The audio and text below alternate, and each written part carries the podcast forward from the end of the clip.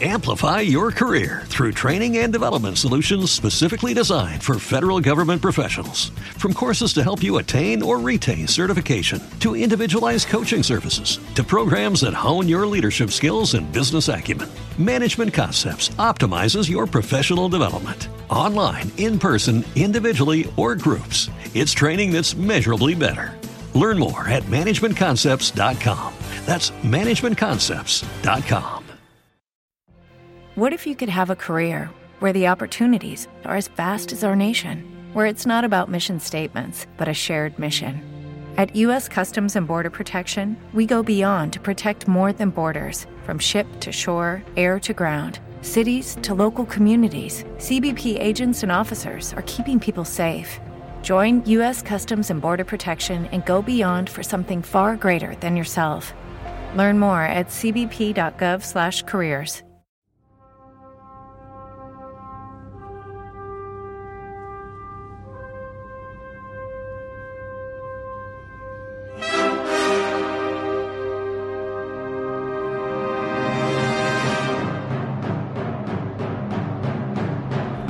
Tema. Libre. Nosotros ponemos el tema. Y usted es libre de opinar. Usted es Eduardo Arias.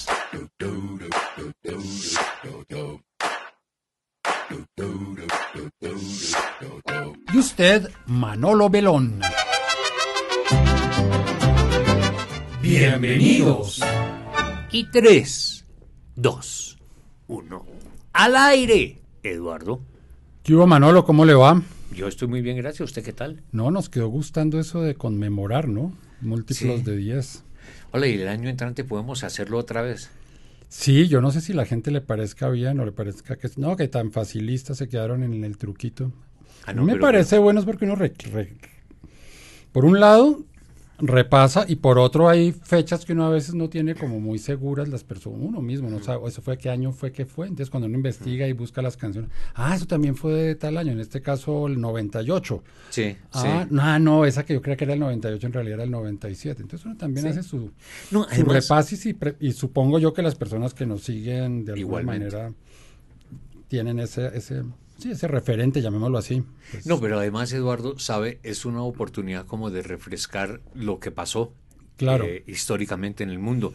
Y el 98 en ese sentido es un año que, que trajo cosas muy importantes. importantes. Como la pataleta del Bolillo Gómez, eh, de Faustino Asprilla en el Mundial de Francia que lucharon de la selección porque Sí, llegó sí, sí. borracho o tarde, algo así. No, y además cuando después confesó que no, lo más que todo eso fue una rumba y eran botellas de... Sí, que Colombia fue el único equipo de Latinoamérica en ese mundial que no pasó a la segunda fase, octavos de final, ¿no? Una actuación histórica de los, de los históricos. Absolutamente. Todavía sobre hay todo, gente que dice que esa es la mejor selección de todos los tiempos. En fin, cada quien opina lo que sea. Pues pueda que haya sido la mejor selección. Pero- eh, mejor dicho, lo que pasa es que mientras... si no fuera porque llevaron a un jugador de Santa Fe llamado Leider Calimenio Preciado, Que hizo el le único hizo gol. el único gol de Colombia a Túnez, Sí, sí, sí. habríamos salido blanqueados, pero desde A Túnez, pero ¿de qué marca? Eh, no, eh, lo que pasa es que sí, ¿Y qué todos más los pasó en el suramericanos... 98 que se Hombre, usted? Así, eh, sabe, hu- hubo, hubo cosas como estas, nació Google. ¿Así? ¿Google Sí, nació en el sí. 98? Hasta ese momento uno... uno Era eh, como Altavista, ¿no? Los era uno entraba, el, motor de búsqueda más Había popular era Altavista. y había otro con un nombre extraño que ya no recuerdo. ¿No era Yahoo?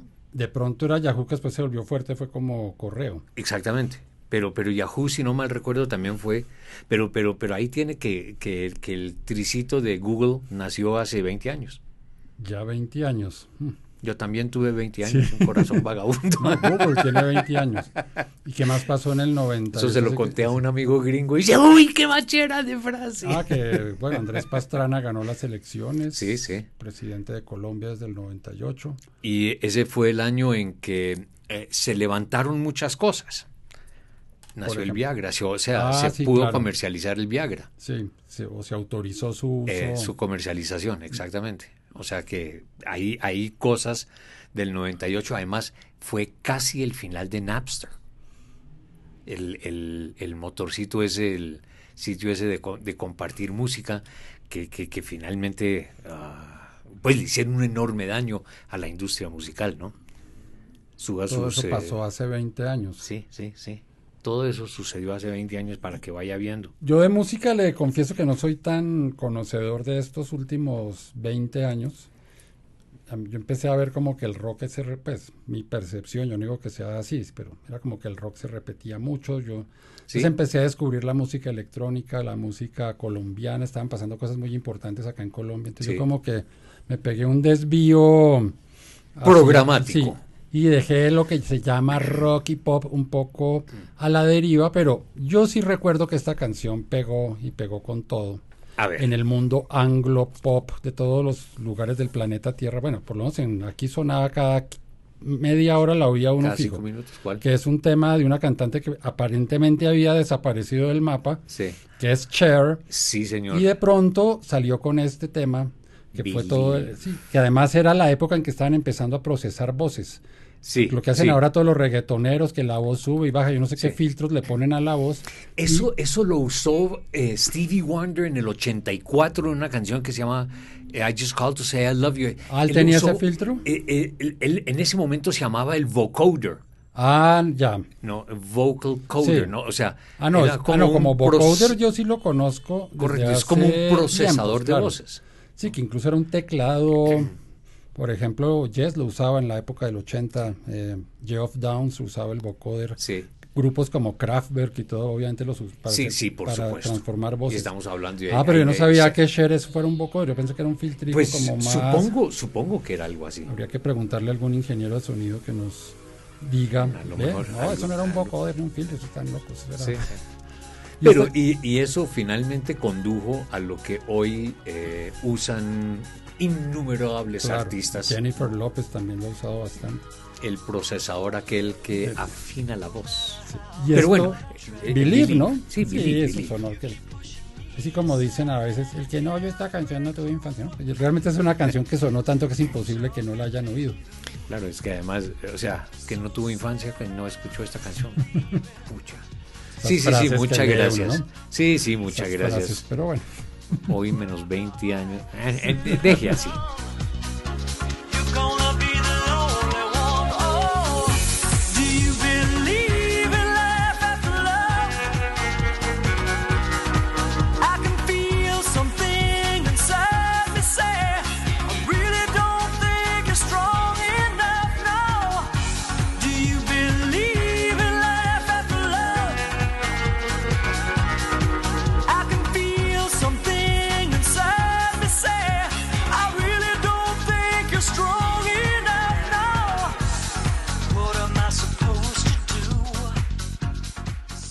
No, pero además la canción es muy, muy rica y, y- en efecto reencauchó la carrera de una cantante que pues ha- se ha cortado la coleta para usar el término en más de una oportunidad eh, diciendo que ya, ya, ya se va a retirar y hace giras de despedida y sigue, ¿no?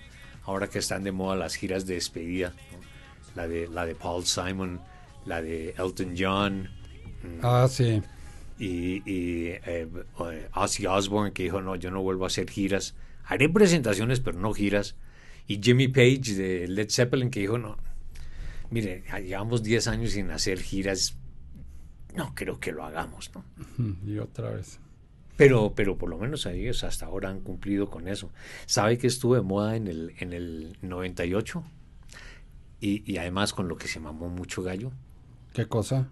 una película con su tema respectivo el Titanic Ah, claro. Claro, el Titanic Eso es del 98, 98 sí. también.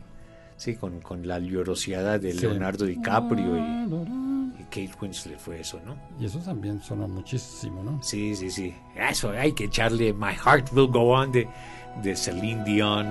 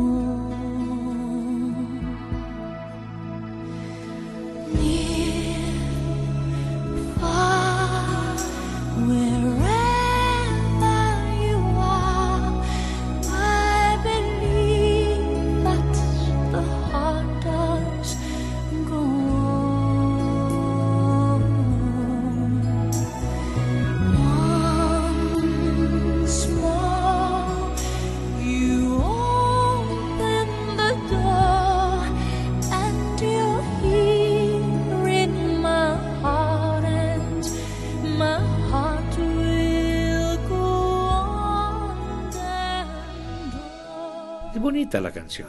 Sí, lo que pasa es que le dieron tanto palo que... No, le dimos pero- tanto palo. Sí, ¿a usted? Ah, usted, usted es uno de los Por favor, por favor, a esa, a esa canción había que darle como a violín prestado, como O dice el popular. usted es el culpable. No, no, no, yo no fui el culpable, pero, pero o sea, y finalmente sí, leímos como a violín prestado. Y, y, mire, eh, eh, lo que hablábamos de, de Napster y todo eso produjo la, la gran crisis De la de, industria de los años discográfica. 90, los quemadores de CDs que facilitaban ah, hacer copias buenas de, canciones, Claro. la aparición del MP3.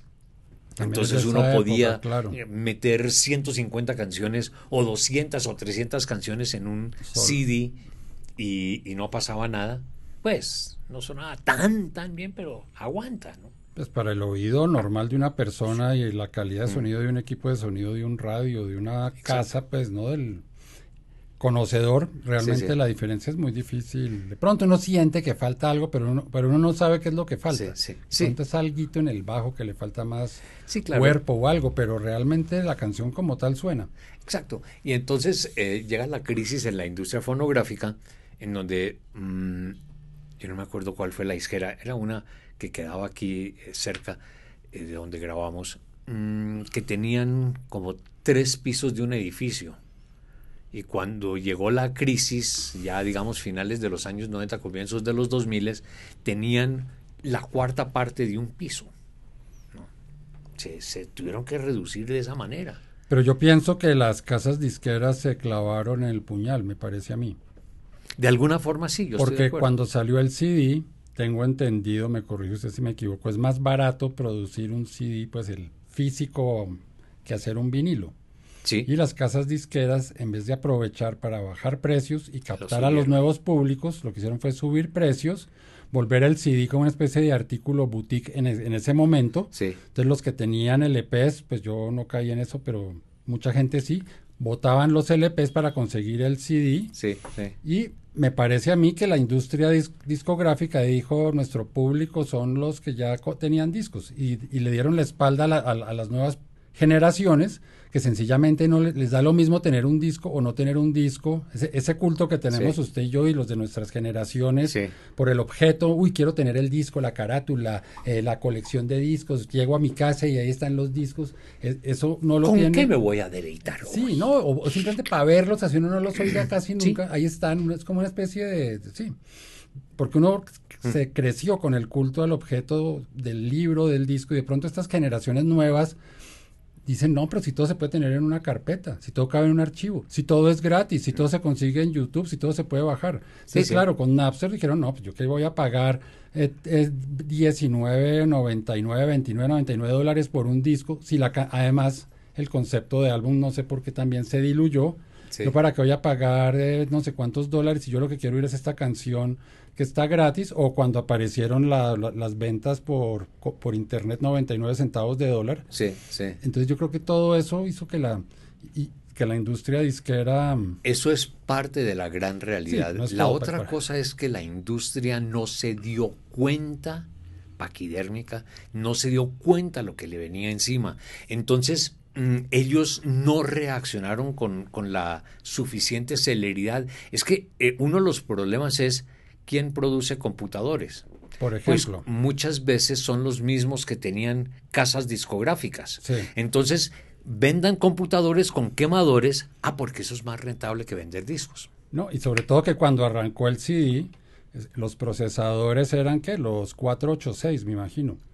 Pero 10 años después sí. ya estaba el Pentium 2, mucho más rápido. Sí, claro. Permite que un Sí, claro. computador se convierta ya en un equipo de sonido, cosa que antes no lo podía hacer. Sí. Un reproductor de música. Y simplemente es que alguien de- decida, listo, vamos a sacar CDs que la gente puede quemar.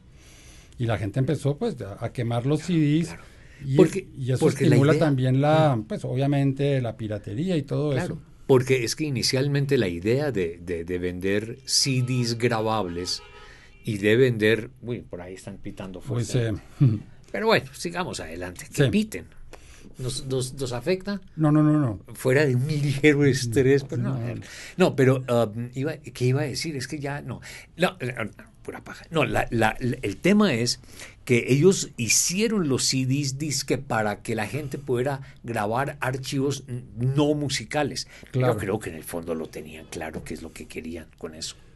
Sí, yo pienso eso, que se clavaron Sí, el puñal, sí, sí. olvidaron al público nuevo, que no le crearon el hábito o el culto al objeto disco y ahora usted encontraron gente joven que le gusta, pues ahora con los vinilos pues hay un nuevo auge, yo no sé qué tanto los jóvenes, pues personas 25, 30 años le- les interese, yo francamente carezco de cifras al respecto de esa industria otra vez en auge de los vinilos, pero yo, yo sí pienso que eso, y de hecho si usted se fija, cuáles eran los discos que empezaron a aparecer como en esas épocas, finales de los 90 y hasta nuestros días, son pensados en la gente de mucha edad. Entonces es remasterización de los Beatles, remasterización de Bob Dylan, los discos de Led Zeppelin con las portadas igualitas a como eran en cartulina en la Sí. época del LP, eh, versiones 5.1 DVD de los álbumes de Genesis. Eh, y los mismos eh, discos que sacaba acá Universal, hits gordos de la salsa, hits gordos de la canción social, hits Sí, gordos, sí. es estos son los que compran discos, seguro tenían estas canciones en el. EP, los votaron, saquémosles el compilado que de pronto ahí pescamos algo para tratar de salvar un poco este este este caos. Sí, ahora, hay que, hay que decir, sin embargo, el CD hizo algo por la música que el vinilo nunca hizo. Eh, es que daba la oportunidad de que se grabaran o que se volvieran a grabar, se volvieran a presentar ante el público grabaciones que hacía muchísimos Claro. años estaban perdidas, ¿no? Y que en vinilo probablemente no justificaba sacarlos, pero como uno puede hacer un tiraje de 100 CDs y no hay ningún problema, ¿no? Entonces uno de, de repente tuvo acceso a una Claro. cantidad de cosas Pues ahí uno- estaba yo pendiente, que podía Sí. aparecer grandes éxitos de Buffalo Springfield. Eh, Pues yo, lo- yo tuve mi primer disco de Buffalo Springfield, por poner ejemplo, que me viene a la cabeza en los años 90, un grupo que es de los años 60. ¿Por qué? Por lo que usted dice, salió el CD y llegó a las casetas de la 19 o los almacenes de la 19 y allá llegué yo y, y conseguí mi sí. copia. Claro, pero somos las personas, pienso yo, que tenemos ya la idea de coleccionistas de discos, los discos son objetos, pero de pronto una persona mm, 20 o 30 años menor que yo dice, pero yo para qué compro los grandes éxitos de Buffalo Springfield si esa canción famosa For What Is Worth está en 14 distintas versiones compilados, sí, de- de- además, en sí. YouTube ahí, ¿no? Está en YouTube. Sí, sí, e- exacto. Y está- hay exacto. 14 personas distintas la subieron a YouTube. Y ahí está. Sí. No, y, y eso generó, entre otras cosas, uno, el mercado se concentró más en canciones y en la inmediatez. Sí.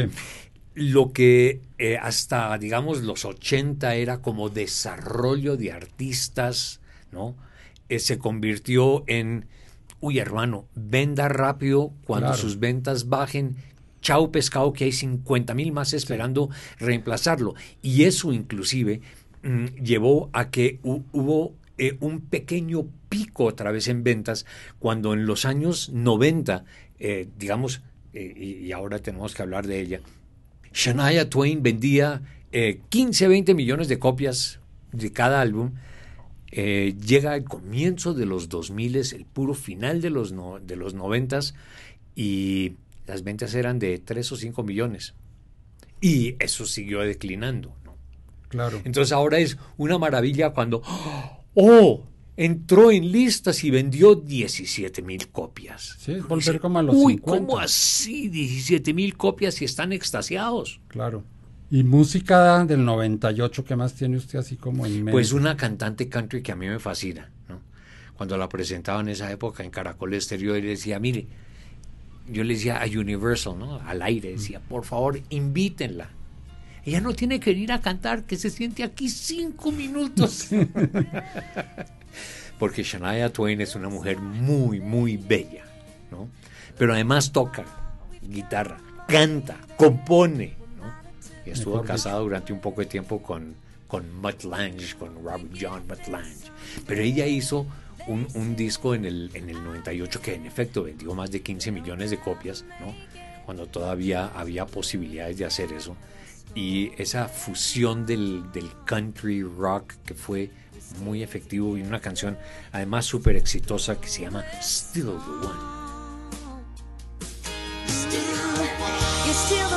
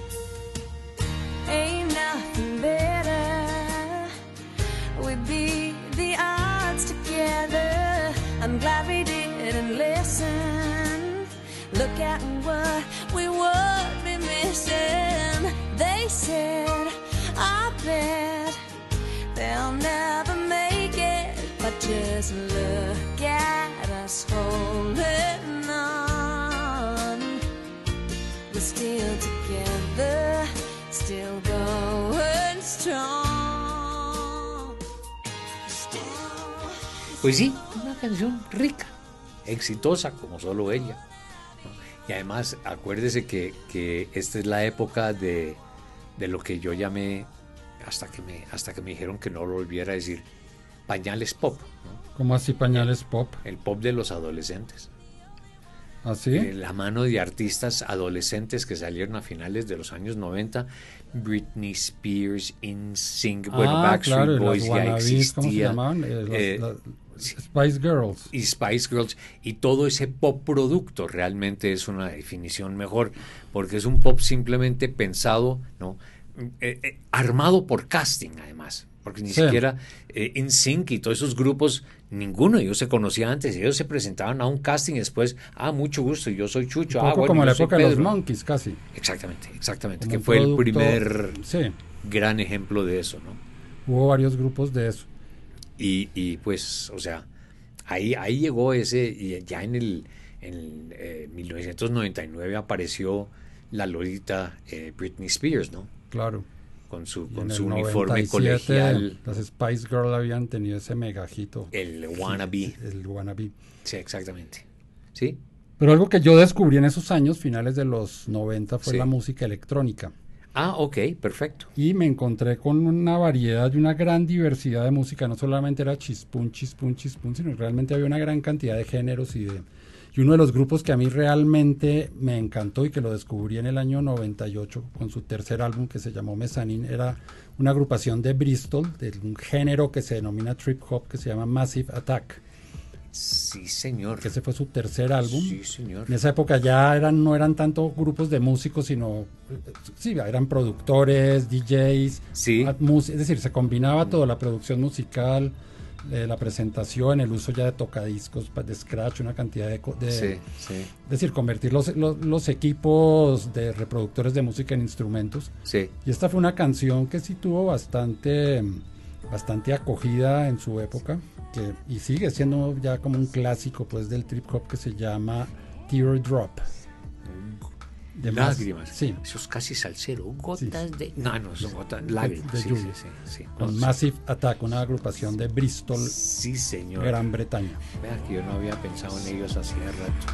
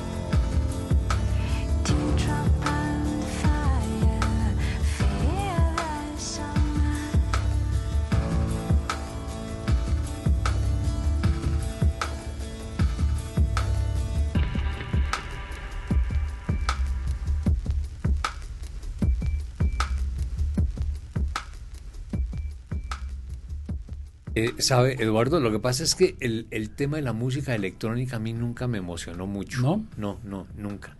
Eh, eh, a, mí, a mí siempre me ha, me ha parecido que la música son instrumentos. Qué concepto tan jurásico, ¿no? Eh, pero ese cuento de, de que lo que pasa es que uno lleva la orquesta en una tablet, eso me... no me- o sea, ¿Sabe no que a es mí lo en mío. cambio sí me gusta mucho? Los samples, los loops. Debe ser por lo que como yo no sé tocar bien ningún instrumento, entonces para mí los computadores son como la silla de ruedas. Entonces yo no sé caminar, pero digo al computador camine por mí. Ponga un arpegio, yo se lo dibujo con un lapicito ahí en el Sí. o, o lo- o hago una cosa y medio chambona en el teclado y lo cuantiza uno y lo, y lo arregla o Sí. uy aquí metí es decir como que uno le hace los ajustes y después sí hey, eso que quería yo hacer que soy incapaz de hacerlo de pronto en vivo pero Sí. es decir, yo no tengo ni, ni idea. Y, y otra cosa que me encanta a mí de los computadores, sobre todo cuando, cuando uno hace, pues en el caso mío yo hago música hace mucho tiempo, Sí. pues para mi consumo personal eh, es que el grupo es uno. Entonces voy a grabar, hoy quiero hacer música. No, pero es que el bajista se peleó con la novia y está de mal genio. No, que es que el otro amaneció en Guayabado.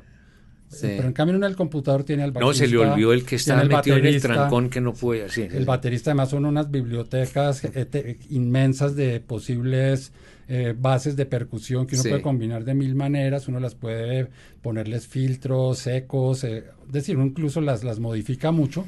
Y yo ahí sí defiendo a los DJs y defiendo a, a los produ- Yo creo que ahí sí hay un arte. Yo no sé si usted haya visto a, a- a un músico en vivo. Sí, sí, ele- sí. Realmente es una concentración, es un trabajo es decir, no simplemente ponga play y, y- y saque el, encendedor y haga así con las manos, como, oh, como en los conciertos. Están todo el tiempo cambiando discos, oyendo con un, eh, haciendo el, el scratch en el momento exacto, marcan con un, con un, como con una crayola en una época. Yo creo que ahí hay un arte que de pronto los que crecimos en la época en que el rock tiene que ser instrumentos y que la electrónica, porque también nosotros, los de, los de nuestras edades, tenemos un poco esa tara, ¿no? Que es que nos que dijeron, no. Es más, usted defendía una cosa que para uno era horrible, que era el disco, que es música hecha por máquinas, la música disco. Pero siempre tenía instrumentos. Pero- sí, pero digo, yo lo que Sí, veo sí, es que hay que ver sí. la- la- todo como herramientas. Entonces un tocadiscos o un violín o un hueso que le pegan a un cráneo son unas herramientas que permiten hacer música. Pues Y sí. Usted decide Con si la de que no sea su hueso el que hay en mi cráneo, todo está muy bien, gracias. No, y usted decide el uso que le da a esa máquina. Como un martillo. Sí, el martillo pero- no es bueno ni es malo, es una herramienta. Usted puede usar un martillo para poner un clavo, colgar una imagen, un cuadro, o para asesinar a alguien de un martillazo. Y es el lo mismo pasa- martillo. lo, que pasa, lo que pasa es que en, en ese sentido, em, el, el- el tema con, con la música electrónica, ¿cierto? Eh, yo no estoy negando de que pues hay unas enormes habilidades, ¿no? Sí. Y unos, sin duda, unos conocimientos musicales en, en las personas para que puedan eh, para que puedan hacer esto. Pero es lo que dije tal vez en, Mm, no me acuerdo bien, sí, lo dije en una columna en el tiempo que escribí en la época y que después brillantemente la recuperé para, el, para mi libro El ABC del Rock, ¿no? En donde dije que la eh, tecnología y el mercadeo habían reemplazado el talento y la creatividad. Sí, pero yo no sé, yo veo mucha creatividad en esta que le voy a poner ahora a continuación, que es otro de esos grupos británicos de los 90, creo que todavía, de esos colectivos que se llamaba Four Hero, la- el número 4 y héroe, Sí, sí, Hero. sí, sí. y esto que se titula Cosmic Tree. Oigamos un poco a ver y Pues sí, pongamos de eso. Es que yo creo ya que- que, Diane le gusta como, como poner A ver. musiquita a la cosa. acuérdense que sus Beatles manipulaban cintas, hacían loops y Tomorrow Never Know es como es pionero de manipular cosas. Ahí no está John Lennon tocando guitarra, es- un loop dando vueltas y George Martin que ponía una cinta y un esfero para que el loop se devolvi- para que el loop se devolviera. Sí, sí, cómo se devuelven el, Sí. el- el popper. No, pero, pero Son herramientas, Manolo, uno no No, no, yo- yo, no, yo no, ya, yo no. y después ya me gusta, no me gusta, ya, ahí ya no me meto yo, ver. cada quien tiene sus gustos. Exacto. Lo que pasa es que para, para darle remate al tema, tal vez, no, al menos que tenga alguna objeción, No, no, buenísimo. es em, pienso que lo que hicieron los Beatles fue usaron recursos para enriquecer y complementar lo que hacían con, Con sus instrumentos. cuatro instrumentos o con sus instrumentos, ¿cierto? Pero cuando eso se vuelve protagonista, pues hombre, se necesita ser más técnico de computador que ser músico. Pero ¿qué ha pasado con muchos de esos grupos? Pues le pongo dos ejemplos. Sí, que ya cuando hablemos de 2008 van a aparecer acá en la selección mía, sí, que son el colectivo Nortec de Tijuana sí. o Bomba Estéreo. Primer Sí. disco de Bomba Estéreo, únicamente Simón Mejía con computador, casi ni canta Mm. Lili. Tres años después Bomba Estéreo, no, pongámosle un baterista, pongámosle una percusión de verdad, enriquezcámoslo con un guitarrista, el colectivo Norte que es lo mismo. Sí. Primero eran su- sus trabajos en computador y ya Sí. las siguientes presentaciones era casi que un mariachi, porque ellos una música, ellos usan Sí. música norteña y pues mariachi es un decir mío, música norteña con un sintetizador y ya cuando yo los vi en vivo en Bogotá, ya eran cinco músicos instrumentistas dando, o sea que los mismos músicos electrónicos yo creo que ne- necesitan los, los instrumentos en vivo. Para, para- en eso sí estoy totalmente de acuerdo con usted. Un instrumento en vivo le da una riqueza, lo que, lo que han hecho con el tango electrónico. En última, lo que Sí. hace que el tango electrónico, las cosas que yo considero que valen la pena es porque el- lo- lo- los instrumentos de verdad también están ahí. Pero yo no, no negaría No, por eso le digo, yo no, yo no niego la eh, el, el- el- el factor electrónico en la música o los elementos electrónicos en la música, pero los prefiero, para mi gusto Claro, personal, obvio. como complementos y no como protagonistas. y no como protagonistas. Bueno. Pero vea, Oigamos ese fragmento de Cosmic Tree de For Hero. dale. Stop, look around, can't you see? The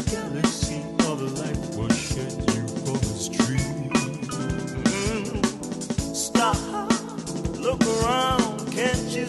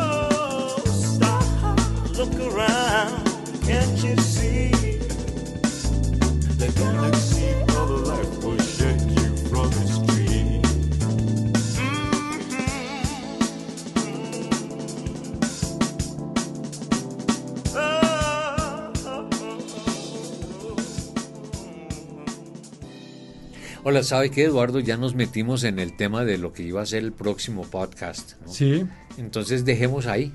Pero venga, ¿sabe qué otra canción fue muy importante en el 98 y que seguramente a más de uno le va a acelerar el corazoncito? dígame.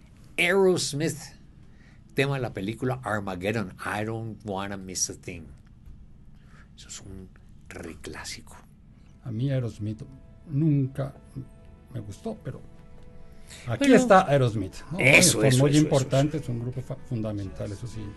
¿Para qué? Y esa canción fue, fue archi requete clásica, entre otras cosas, porque era otra de las cosas que hacían en el 98. Sacaban el disco, ¿no? Entonces estaba I Don't Wanna Miss a Thing en versión sinfónica, en versión country, Ah, en versión rockera, remix. en versión remix. Entonces, escoja la que le guste más. No sé si lo dejo a su selección. Eso, eh, usamos, usemos la, La básica. Eso, la, la, la, la normal. Every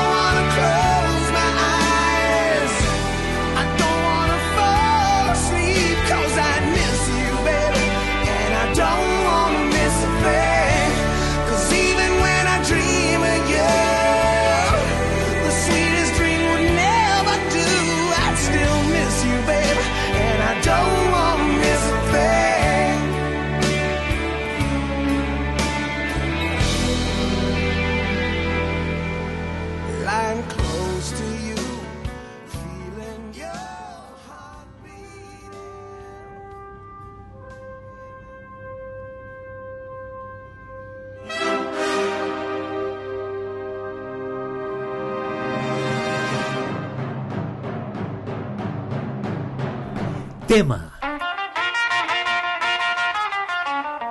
Libre. Nosotros ponemos el tema. Y usted es libre de opinar.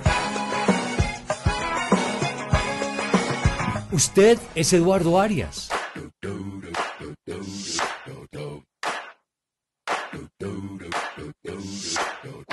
Usted, Manolo Belón.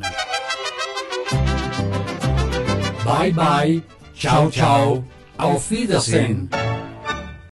Amplify your career through training and development solutions specifically designed for federal government professionals. From courses to help you attain or retain certification, to individualized coaching services, to programs that hone your leadership skills and business acumen, Management Concepts optimizes your professional development. Online, in person, individually, or groups, it's training that's measurably better. Learn more at managementconcepts.com. That's managementconcepts.com. Every day, we rise, challenging ourselves to work for what we believe in. At U.S. Border Patrol, protecting our borders is more than a job, it's a calling. Agents answer the call, working together to keep our country and communities safe. If you're ready for a new mission, join U.S. Border Patrol and go beyond. Learn more at cbp.gov/careers.